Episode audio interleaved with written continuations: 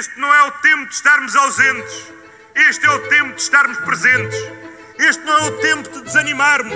Este é o tempo de nos animarmos. Este é um tempo de arregaçar as mangas. Viva! Está com o Expresso da Manhã. Eu sou o Paulo Baldaia.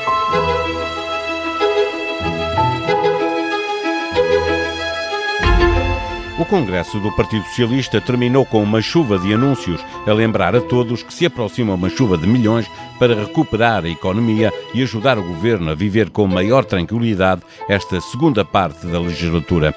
Nenhuma sondagem indica que o PS corra o mínimo perigo de sofrer uma derrota nas autárquicas que se realizam dentro de um mês. Nem se vislumbra como pode a oposição derrotar os socialistas nas legislativas de 2023 a não ser que as circunstâncias mudem drasticamente e o PS se parta todo, como vaticinou Rui Rio, se tiver de escolher um sucessor ou sucessora de António Costa para apresentar como candidato ou candidata a chefe de governo. O assunto não foi formalmente discutido no Congresso, mas os jornalistas insistiram no tema e Costa até se deu ao luxo de deitar mais uma acha para a fogueira, que é como quem diz, lançar mais uma candidata para a sua sucessão, a popular Ministra da Saúde, Marta Temido. O Congresso foi morno, sem intervenções que fiquem para a história e com uma espécie de comício final que acabará por marcar a agenda dos próximos dias, porque estava carregado de medidas destinadas a seduzir a esquerda para viabilizar o orçamento do próximo ano. As jornalistas do Expresso, Liliana Valente e Rita Diniz, acompanharam o Congresso Socialista em Portimão durante o fim de semana e estão agora no regresso do Expresso da Manhã. O Expresso da Manhã tem o patrocínio do BPI. Soluções de crédito habitação BPI taxa fixa. A mesma prestação durante todo o empréstimo. Banco BPI. Grupo CaixaBank. Olá Liliana, olá Rita. Eh, foi um congresso sem grande história, sem cumprir a função de mobilizar o partido eh, para o ciclo político que se inicia agora com as autárquicas e que vai terminar dentro de dois anos com as legislativas. Porque a vitória é dada como garantida, porque o tabu já começou a mexer com a cabeça dos militantes. Eh, o que pode explicar, Liliana, esta impossibilidade de acrescentar ambição ao Partido Socialista no momento em que a segunda parte da legislatura será feita com recurso a uma chuva de milhões e a necessidade de relançar a economia? Boa tarde, Paulo. Eu acho que a justificação para isso que estás a dizer eh, foi dada pelo próprio Primeiro-Ministro na abertura do Congresso, quando falou em desânimo. Eh, não é a altura de desanimarmos, antes pelo contrário, é a altura de nos animarmos. Eu acho que, dizia, dizia António Costa, eu acho que o partido está a notar algum cansaço eh, porque são seis anos de governação e, sobretudo, o último ano e meio muito, muito desgastante. Um, e está muito acomodado também, sem uma oposição que seja muito agressiva uh, ou que esteja a ganhar terreno. Uh, portanto, a, além do cansaço, também há uma certa acomodação, e eu acho que isso pode justificar muito também o partido não, não, não estar muito um, mobilizado, não é? Porque António Costa quis fazer essa mobilização quase que à força, não é? Quase que num autoconvencimento de que ela, de que ela era necessária. Mas eu acho que são esses os fatores que explicam, sobretudo, este, este estado em que está o PS, um, que é António Costa. Um, eu não diria sozinho, mas um, ele é o, o alfa e o ômega deste, deste PS, mesmo que este Congresso tenha tido a história dos sucessores e se fala muito dos sucessores, uh, o próprio quis centrar muito um, nele, nele, não é? Ele é que tem a chave para, para o futuro. Um, agora para acabei de roubar uma frase à Rita. Não é?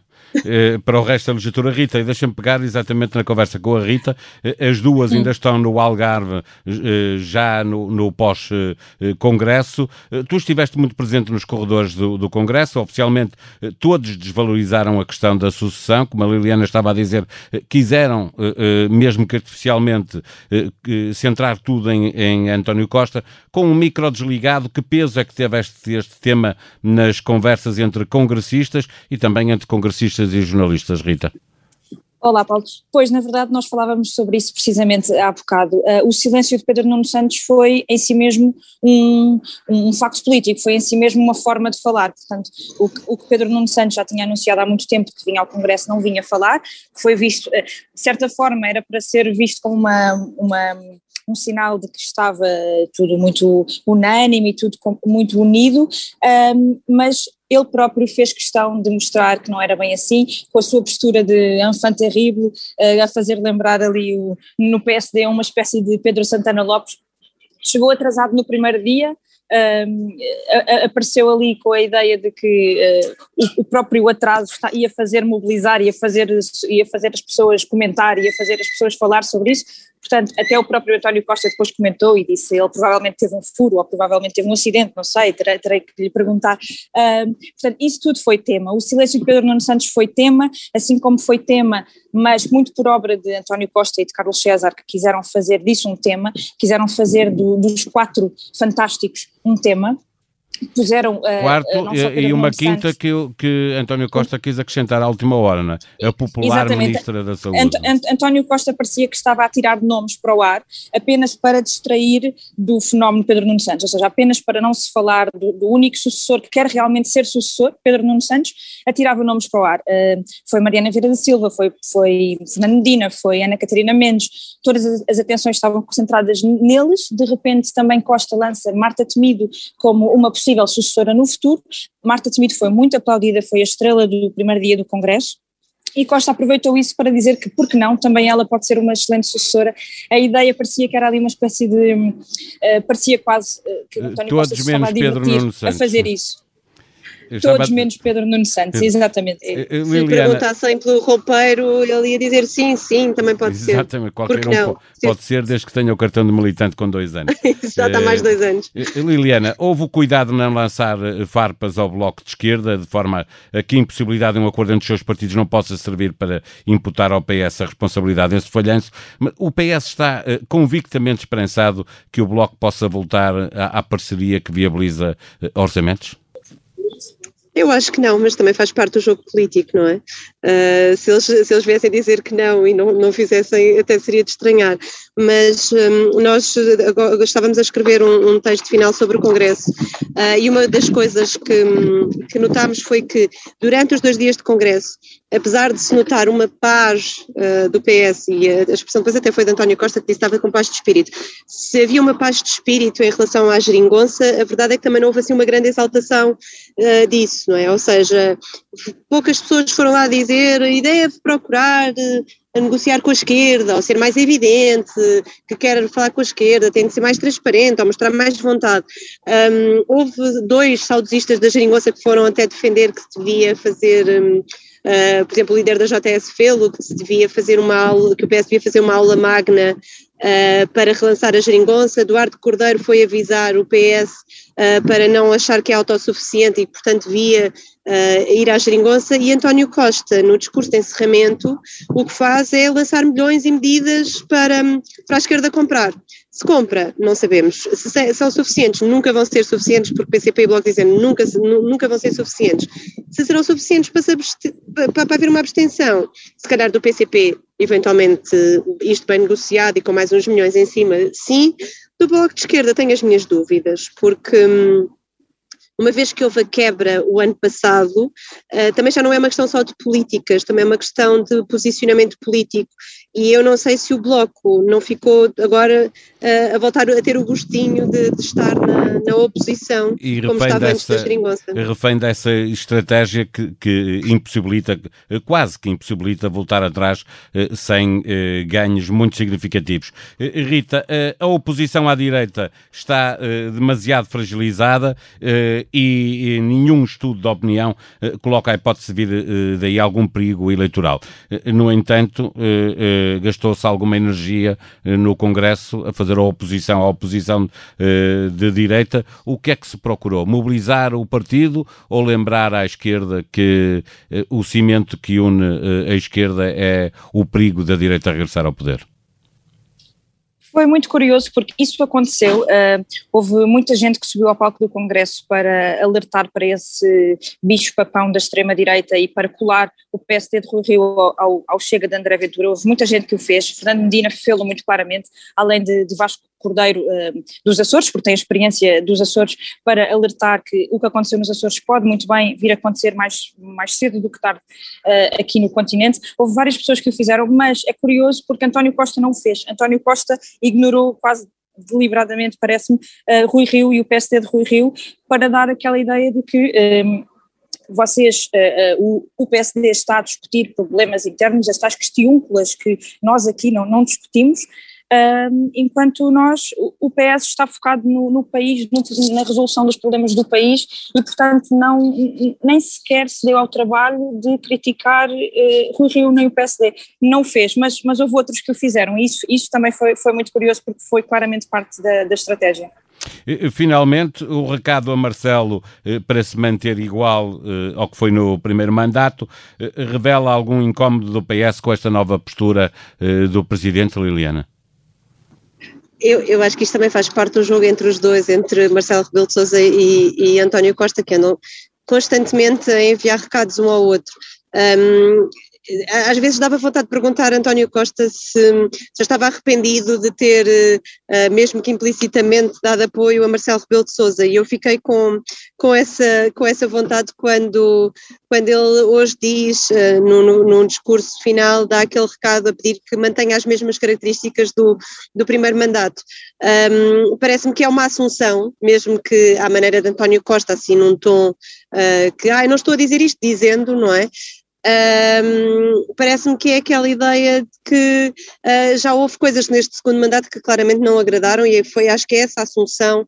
Um, uh, ah, sobretudo porque uh, Marcelo Rebelo de Sousa um, tem neste, nestes últimos tempos sido mais ativo em relação a algumas medidas do próprio António Costa, mas, mas também numa questão política, que foi uma questão que passou por este, por este Congresso, que é a questão do tabu de António Costa, não é? Um, o Presidente será dos mais interessados em que, este, em que este tabu se resolva, até para ele próprio ter, ter a sua organização à direita, que ele gosta muito sempre de promover. Uh, portanto, este tabu também alimenta um bocadinho esta, este clima uh, entre os dois, que já de si, por norma, um, ehm, é de recados constantes um para o outro. Rita, uh, no, nos corredores do Congresso, eh, esta união que foi proclamada pelo, pelo Partido Socialista e muito uh, enfatizada para, para o exterior, tinha, ela existiu de facto, vê-se isso nas votações, mas a pergunta é, era uma união com entusiasmo ou nem por isso? Nem por isso, entusiasmo não é uma palavra que case muito bem com, com, o que se viveu aqui neste Congresso. Era tudo muito, muito morno, muito pouco galvanizado. Mesmo a música escolhida por António Costa para aparecer na, no palco do Congresso era, não, não era galvanizadora. Um, não, houve ali muito, muito, pouco, muito poucos momentos de verdadeiro entusiasmo. Foi apenas mais um, um congresso Aliás, Mariana Vieira da Silva disse isso assim que chegou no primeiro dia. Vai ser um congresso normal. Foi apenas mais um congresso normal para cumprir o calendário. Aliás, foi uh, arrastado várias vezes, adiado várias vezes, uh, claramente atirado para agosto para dar a importância que de facto não tinha. Uh, não houve, não houve entusiasmo. Houve algumas conversas de corredores. Lá está. Pedro Nuno Santos fazia todo o seu charme nos corredores. Marta Temida era a estrela dos corredores também, toda a gente queria tirar selfies com ela, com Pedro Nuno Santos também, muitas, muitas fotografias, e Pedro Nuno gosta muito de fazer esse jogo do aparelho e das estruturas e, e fê-lo ali no Congresso, na verdade o Congresso é o palco uh, primordial para, para se fazer isso e ele fez, mas não houve não houve grande entusiasmo, não houve grandes conspirações, não houve, não houve, não houve esse jogo dos, dos velhos tempos, do, do, dos velhos congressos, pelo menos não, se houve, não pareceu, fizeram bem às escondidas.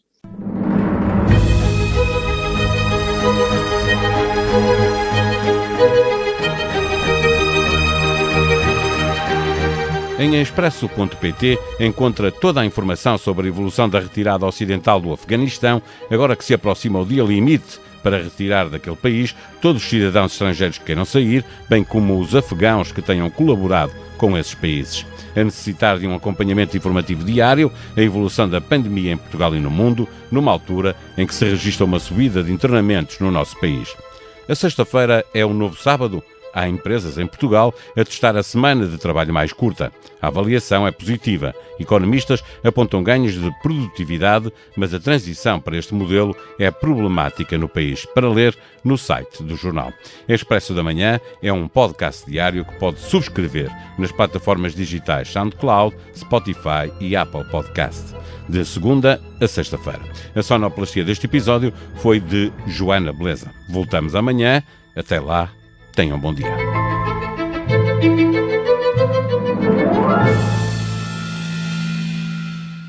O Expresso da Manhã tem o patrocínio do BPI. Soluções de crédito habitação BPI taxa fixa. A mesma prestação durante todo o empréstimo. Banco BPI. Grupo CaixaBank.